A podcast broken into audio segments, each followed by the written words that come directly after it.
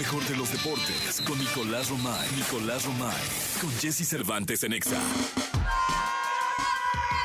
Señoras, señores, el hombre que más sabe de deportes en el mundo. Lo sabe todo, lo huele todo. Todo absolutamente llega a su mente antes de que siquiera pase. Él es Nicolás Romay Pinal, el niño maravilla y la jovia irrumpe en un grito de histeria, de placer y de lujuria. Señoras y señores, mi querido, mi querido Nicolache, ¿cómo estás?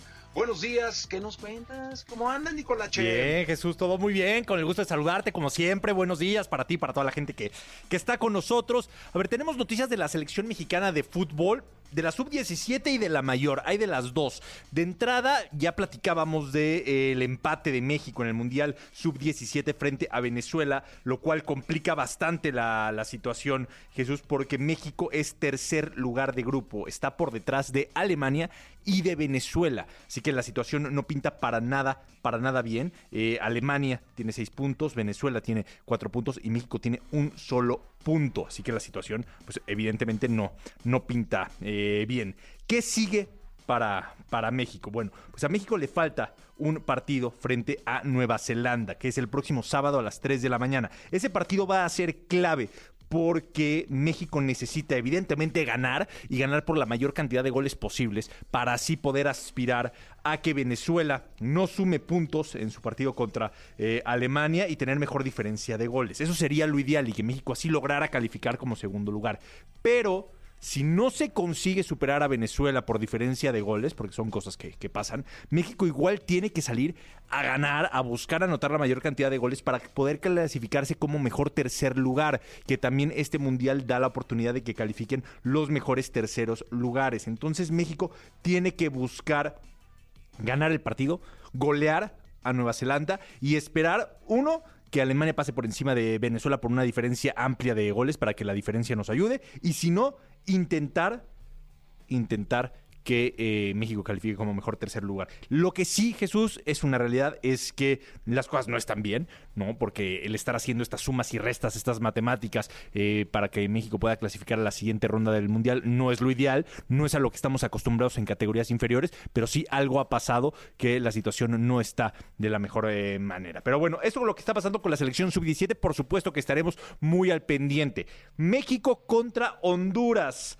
Eh, Jesús, ya el día de mañana tenemos este partido en donde esperamos, ¿no? Definitivamente que le vaya bien a la selección mexicana de, de fútbol, entendiendo perfecto eh, Jesús, que la responsabilidad que tiene México es pues, no solamente la de conseguir el boleto a la Copa eh, América, sino también avanzar a semifinales de la Nations League. Ya México viajó el día de ayer a Honduras. Entrenó, ayer entrenó en México por la mañana, viajaron por la tarde a Honduras. Hoy entrenarán en eh, Honduras, harán reconocimiento de cancha y mañana el partido a las 8 de la noche, en donde para el Jimmy Lozano pues es un partido muy incómodo, pero también muy retador, ¿no? En donde estamos convencidos de que va a poner a lo mejor disponible Evidentemente llama la atención que Julián Quiñones ya es parte del equipo. No creo que sea titular, Jesús. La verdad, no creo que, que sea titular. Me da la sensación de que va a poner a Santi Jiménez, al Chucky Lozano y a Uriel Antuna.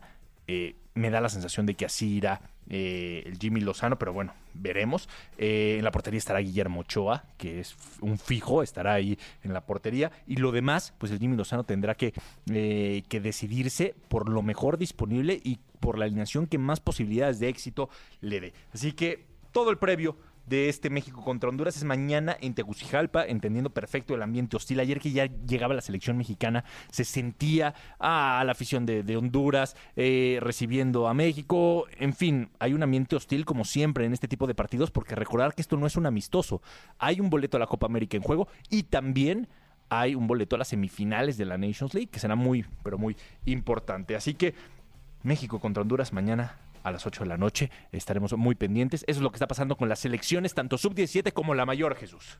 Gracias, Nicolás Romay Pinal, el niño maravilla conocido como The Kid. Ahí está The Wonder. Buenos días, continuamos. Bien, aquí está la segunda de deporte. Nicolás Romay Pinal, el niño maravilla, conocido como The Kid. Mi querido niño, ¿cómo estás? Buenos días. ¿Qué nos cuentas ya para cerrar el programa, Nico? Oye, Jesús, tenemos eliminatorias de Conmebol el día de hoy. Muy buenos partidos. Bolivia contra Perú, Venezuela contra Ecuador, Colombia contra Brasil. Este es un partidazo porque si Colombia le gana a Brasil, lo supera en la clasificación. Ah, está ¿eh? bueno ese juego, Pues ¿eh? Y aparte es en Colombia el partido, ¿no? El juego del morbo. Sí, Argentina contra Uruguay. Es buen juego ese. Marcelo Bielsa contra Argentina. Este El va a ser un ojito partidazo. Bielsa. Argentina anda muy bien, ¿eh? Argentina realmente no, no tiene problemas, pero eh, va a ser buen partido. Y Chile contra Paraguay, los partidos del día de hoy, Jesús, en Conmebol. Y por otro lado, eh, un tema que sí quiero tocar porque es muy importante. El día de ayer se dio el primer avance en el Senado para la equidad salarial. Eh, un, un tema muy importante y que se ha trabajado de muchísimo tiempo, equidad salarial en el deporte. Lo que están buscando es que todas las federaciones logren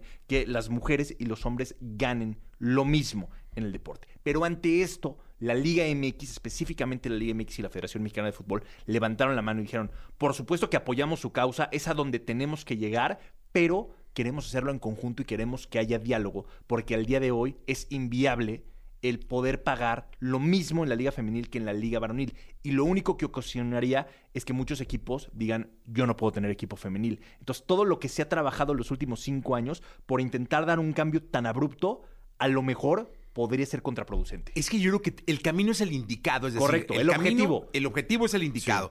Lo que sí la forma no, porque todavía el negocio no te da. No te da. ¿Cómo es? Sí. ¿No? ¿Cómo es? O sea, todavía el fútbol femenil, que está avanzando a pasos agigantados, no llega al nivel de patrocinios, de negocio, de entradas, de consumos, como lo llega el varonil. Porque incluso puede estar el estadio lleno, pero los precios no son los, mismos. O los derechos de transmisión pueden tener una audiencia, pero no se vende igual. O los patrocinios no se venden igual. Entonces tendría que ser equitativo al negocio, o sea, un porcentaje equitativo al negocio y que dejen que avance, tranquilo. Y se, y se llegará, ojalá que se llegue a ese el- punto, el- porque ese es el objetivo. El objetivo y el final del camino está perfecto. Pero lo que dice la Liga MX y la Federación Mexicana de Fútbol es que hay que hacerlo poco a poco y en conjunto, porque si no, puede ser que muchos dueños no tengan los recursos suficientes para tener dos equipos que cuesten lo mismo, varonil y femenil. Entonces, poco a poco, ojalá que, que el Senado abra las puertas a ese diálogo, que se pueda llegar a un acuerdo, porque el objetivo que tienen todos es el mismo. ¿No? Que haya mucho más apoyo y mucho más recursos para el fútbol femenil, pero hacerlo de una manera ordenada para que no pueda ser inviable en algún momento. Pues espero que escuchen a la federación y que, que escuchen las, las causas que se les están presentando y que, que sea lo mejor para la equidad, que es lo que finalmente se está buscando. Nicolás, gracias. Se quedan con No, Jordi. gracias a ti, Jesús.